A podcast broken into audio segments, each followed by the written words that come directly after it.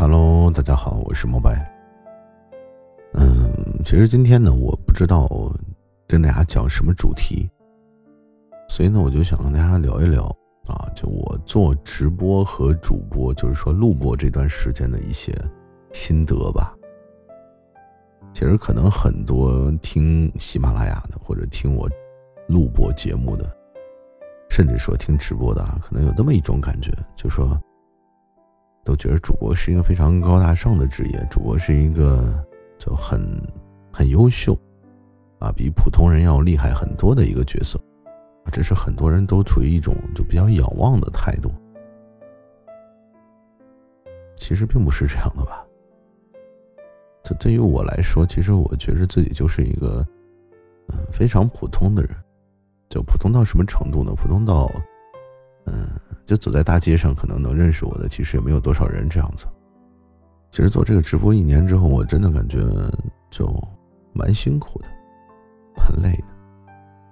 当然，这个辛苦可能跟大家所理解的那种不太一样。啊，我们说什么叫辛苦呢？就是说你辛苦的话，出去搬砖可能更辛苦，对吧？一天干好久，然后给你三百块钱。当然，我说的这个辛苦，其实是在心里面和脑子里。对，就有的时候做直播呀，你要面对很多的人，要面对很多的事情。然后一般这个时候呢，别人就会问我说：“那你累吗？”我说：“我很累。”我们就先说直播吧。对，就因为我是一个情感主播啊，其实我现在蛮后悔的。可能我相信啊，听我录播的人和听我直播的人完全是两种感受。听我录播的人会觉着，哎，我的声音应该像是一个四十多岁的沉稳大叔，对吧？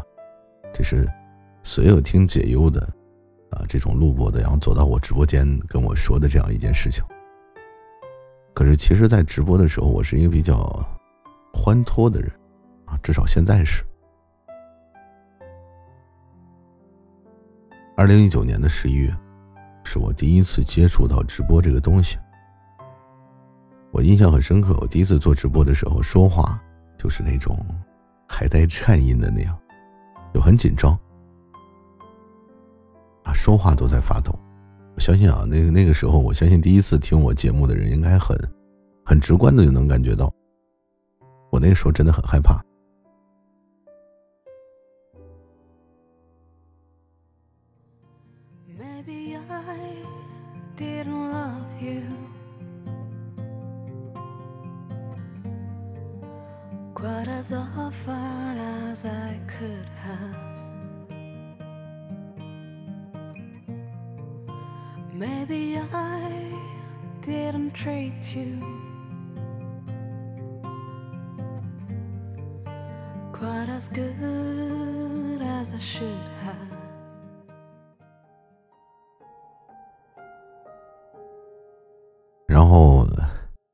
是从一九年到现在吧，我大概做了其实将近快两年的时间吧。这段期间呢，其实我的风格是不固定的。就比如说，刚听我直播的人会觉得我是一个非常温暖、很治愈这么一个角色，觉得我是一个暖男型的主播，然后每天给大家讲情感故事，分析一些情感案例，做一些情感解析这样子的工作。再到后面呢，就有人会提出来说，这是一个慈善性的主播啊，他都会觉得哎，毛白是做慈善的，对，很多人都是这么一个感觉，就说每天听你的人好多，但你怎么像是一个啊，从来不要礼物，从来不要收益，你是不赚钱的吗？你是不是做公益的这样？啊，就那时候我特别苦恼，因为我苦恼什么呢？我在想，嘿，我做直播也是为了赚钱呀，我我也要生活呀，对不对？然后就一路坚持，一路坚持，啊，那段时间我记得特别清楚。我说，啊，我我不播了，我说我播不下去了，我说太累了。可是我每天，啊，花大把的时间去给你们，但是我并没有得到我应有的一些收获。可能这个时候正在听节目的你啊，会有这种感觉，就是说，你怎么能以结果为导向呢？你怎么脑子里净想着赚钱呢？说到这儿了，我们就都知道啊，那年一九年的时候，我们就正刚好赶到疫情。疫情那段时间呢，我们都没有工作。我也是那段时间接触到直播的，所以呢，嗯，人为财死，鸟为食亡，对不对？然后我就开始改变我的风格。怎么改呢？因为那个时候有人跟我说：“说你要礼物的话，你就要开口嘛，你不开口，我怎么知道你会要呢？对不对？”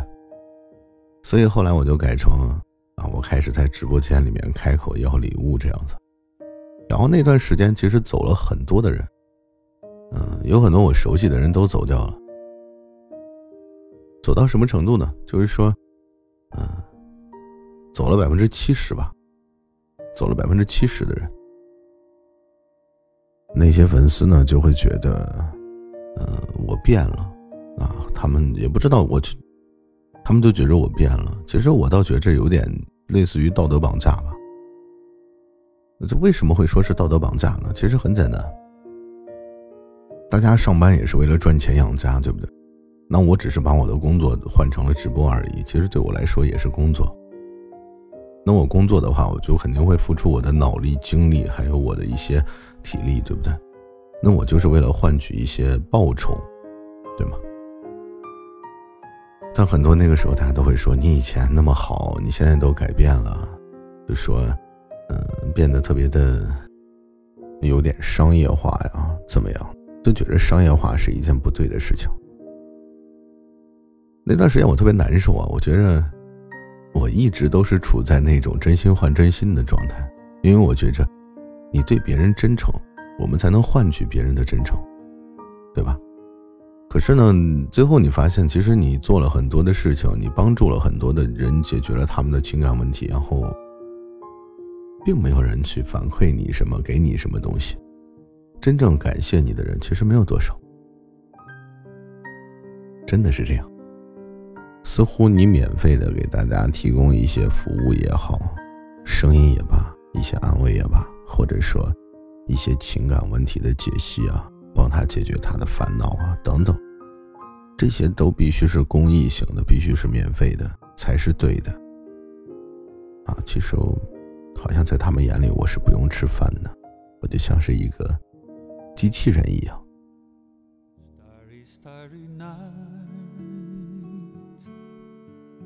Paint your palette blue and gray. Look out on a summer's day with eyes that see the darkness in my soul. Shadows on the hills sketch the trees and daffodils.。其实我觉着，可能更多的情况下是大家没有学会站在对方的角度考虑问题吧。就像你去按摩店按摩的时候，你怎么可能会去问服务员：“哎，你按了这么久，你累不累啊？”你怎么会去管他累不累？大概就是这个道理。接下来呢，我就这样维持了一段时间。其实中间还有一个听友跟我说了那么一句话，他说：“说毛白啊，你知道什么叫情到深处自然刷？”我说：“什么意思？”他说：“就是我想刷的时候肯定会支持你的，我不想刷的时候你怎么要我都不会给的。”嘿，我当时我觉得嗯说的蛮有道理的，那 OK 我就听嘛，因为我们都知道。就是说的对的话，我就应该去听；说的不对的话，我就应该不听。好的，那我接下来就又改变了，啊，就是相信情到深处自然刷，相信给你刷礼物是情分，不给你刷礼物是本分。啊，结果呢？这个我真的没有等到什么所谓的情分到了，什么感情到位了，我真的没有见过这个事情。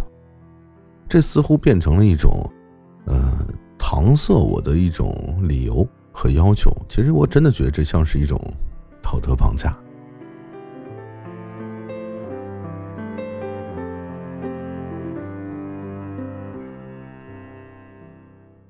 其实做直播的时候啊，说到这儿，可能你都有一些反感，甚至不想听下去了。但是我还是想让你，很用心的听完我说的。接下来发生了一件更有意思的事情。我作为一个情感主播，我肯定是主要做情感解析，主要做一些关于情感方面的话题。我并不是一个唱播，对吧？然后这段时间呢，很多人就开始跟我说说，我不敢来你直播间了。我就私下里问他们，我说你为什么不来了？他说，因为听你直播太好哭了。我说什么叫太好哭了？他说，就听着听着呢，我就很悲伤。啊，我说，然后我就说，我说你为什么悲伤啊？他就说，因为听着感触很深，被你 get 到了。我说那好吧。接下来呢，他就说了那么一句话，他说，听直播是为了开心，不是为了难过。我就是因为每天生活的不是特别好，所以我才听直播，希望能够在听直播的时候给自己带来一些心灵上的慰藉，希望能够听得开心一点。OK，我觉得他说的很对。好的，那我就摒弃了传统的情感直播，就是跟大家做一些情感话题啊这些东西。那接下来我怎么改呢？接下来其实我就，嗯，开始把搞笑和情感结合起来做，做一个有意思的搞笑情感主播。啊，你会想怎么搞笑呢？其实很简单。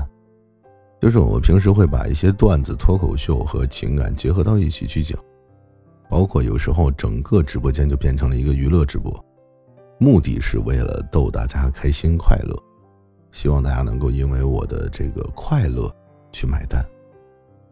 结果那段时间确实听我的人很多，但是支持的人又不多，为什么呢？问题又来了，他们就又跟我说了那么一件事情，他说以前你还蛮暖的。啊，有的时候还挺高冷的，我喜欢高冷的你。嗯，你现在不高冷了，你现在变成了一个逗逼了，我就不是特别喜欢了。哎这个时候我就深刻的意识到一件事我永远满足不了所有人的胃口我就是我我只能做我自己。Look at the stars look how they shine for you and everything you do yeah they were all yellow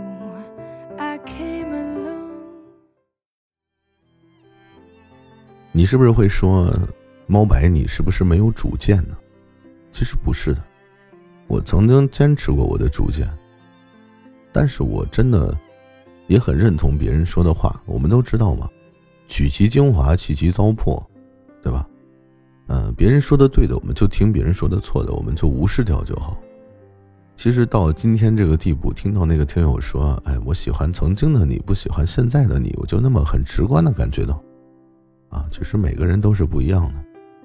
所有人听我直播，都是带着不同情绪来听的，都是因为不同的原因来支持我刷礼物的。所以那个时候我就很迷茫。我做情感的时候，你想让我唱歌，OK，我去学。因为我想变成更好的自己。我做情感的时候，你跟我说你希望我不要那么悲伤，讲点快乐的话题。好，我做娱乐，做做段子，做脱口秀，做娱乐主播。结果呢，你说你喜欢高冷。这个世界就是这么奇怪啊！直播也就是这么一个奇怪的事情，就是大家总是会。根据自己的一些想法给你提出来不同的要求，但是你还必须要达到。如果你不达到的话，我就要 OK，我就走掉，我不听了，就是这么神奇的一件事情。这中间呢，其实我一波三折吧，经历了很多的人离开，很多的人再一次遇见，包括一些新的听友。怎么说呢？走了很多的人，又留下了很多的人。这个时候我明白一件事情啊，铁打的主播，流水的听众。该走的人呢，你是拦不住的。而且呢，在做直播的时候，还遇到很多那些勾心斗角的事情嘛。我一直以为做直播是一件能够让人开心和快乐的事儿，是一件非常有意义的事情。但其实不是的，真的不是的。我相信很多听友没有听过直播的，或者一直听录播的人，肯定不明白。其实直播真的有很多的套路啊，真的有。曾经我有一个非常支持我的听友，就每个月会刷很多的钱给我的一个听友。大概是因为我做的一些事情，或者说我帮助到他了等等，他就坚持听我的。但中间呢，其实就遇到了一些事情，啊，就是主播之间的勾心斗角吧。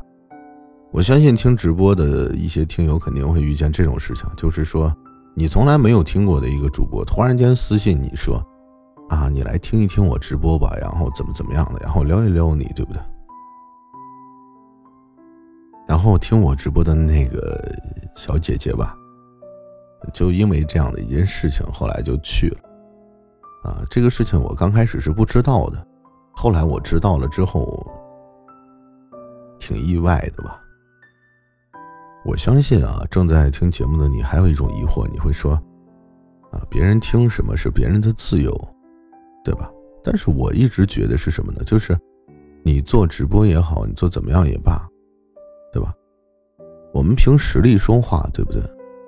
啊，你可以通过一些自然流量，对吧？但是我觉得这种挖墙脚的事情最好不要干。这是在现实生活中，你在一些企业也好，你在一些公司也罢。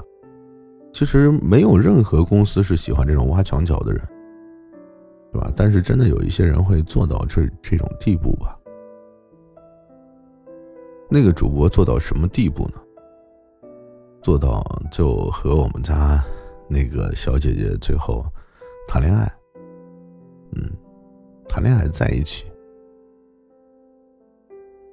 然后因为这个小姐姐还平时会听我直播，她呢。首先，她挖的这个我们家小姐姐，我不知道因为什么谈的恋爱，但是我后面知道了。这些事情我们先刨出不说。最让人讨厌的一件事情是我做直播的时候，他就要给我们家小姐姐打电话，打到什么程度呢？我什么时候下播，他什么时候挂电话。这个事儿我是怎么知道的？当然也是从那个小姐姐的嘴里说出来的。甚至到后面。我不知道他们是不是闹别扭了，还是怎么了。这个小姐姐曾经又回到我的直播间来听，我也没有强制要求过。但后来我竟然被那个主播打电话骂了我好多个小时，我就特别奇怪。首先挖墙脚的事情就是他挖的，对吧？谈恋爱也是他谈的，对吧？反而现在再过来怼我。原因都怪到我头上，其实跟我完全无关的。我觉得我虽然也需要礼物，也需要生活，对吧？但是没必要把事情做到这种地步，对吧？可能很多很多主播都不认同我说的，但是我觉得真没必要。这是做直播中间遇到的一些非常尴尬的事情。还有一些挺奇怪的，就是，比如说我做直播的时候，可能是我声音比较成熟一点吧，就真的会有一些听友听到我的声音之后说了一句：“哟，老头还做直播呢。”我当时其实蛮想笑的，我说我的声音真的很老吗？可能真的蛮老的啊。但是说到这些话，听友其实我很生气，干嘛呢？老头不能做直播吗？如果我真的是一个老头的话，我觉得可以的呀。如果真的未来在我到四十五十的时候，我可能还会做直播。为什么？只要是我喜欢的事情，我为什么不能做呢？这跟年龄又有什么关系呢？你为什么要说这些话的时候带着一些歧义？但真的会这样。说了这么多呢，大概就是一种吐槽也好，或者一种心得也好。最终呢，给我这么一种感触，就是做直播呢，你首先要做的一件事情就是。做好你自己，不要被外界去干扰。你的付出一定会得到回报，只不过是时间早晚的问题。不要为了那些让你不开心的人去暗自神伤，完全不至于。因为当你下了直播以后，你还有很多值得你开心的事情，对吗？这个社会是公平的。人在做，天在看。那些做的一些见不得人的事情的主播，我觉得他的格局很小，我觉得他很有可能做不了多久。要想做得好，除了坚持之外，就是更加用心一点。当然了，如果你喜欢听我声音或者喜欢我直播的小耳朵，可以每天晚上十点钟的时候，呃，尝试着来听一听直播。我希望可以逗你开心呐，给你带来一些快乐。我相信跟电台的我完全是两种人，一定会给你带来一些不一样的感觉。说录播呢，其实也蛮辛苦的吧？可能大家，听一个五分钟的节目，可能会觉得，嗯，好像你每天更新，每天五分钟，对吧？好像没什么，这不是一件很辛苦的事情，对吧？其实不是的。我们每录一篇五分钟左右或者十分钟左右的节目呢，我们中间从剪辑到后期到录制啊等等这些行为，大概需要花个两三个小时左右。大概做出来一期节目需要两三个小时左右，而且是精简。而且呢，最近其实我录了两本有声书，如果喜欢听的话，可以在我的主页听一听。总的来说呢，就是。其实做主播呀，完全没有想象中的那么轻松，也没有大家所看到的那么光鲜亮丽。但是呢，我们都希望可以做一些自己喜欢的事情，并在这上面有一定的造诣和成就。如果你听我的声音很久了，我希望在接下来的日子里，我们还可以。遇见更久的一段时间，希望我们彼此不要错过。所以今天的节目就这样了，我们下一期节目呢就会恢复正常，和平时一样，希望可以为你解忧，希望给你带来一些心灵和精神上的一些慰藉。晚安。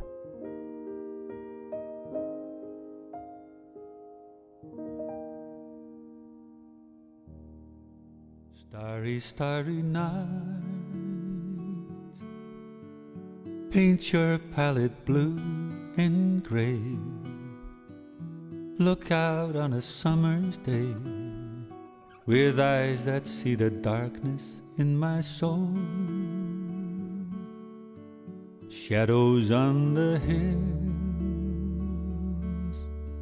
sketch the trees and daffodils catch the breeze and winter chills in color on the snowy linen land. Now I understand what you tried to say to me, how you suffered for your sanity, and how you tried to set them free. They would not listen they did not know how. Perhaps they listen now.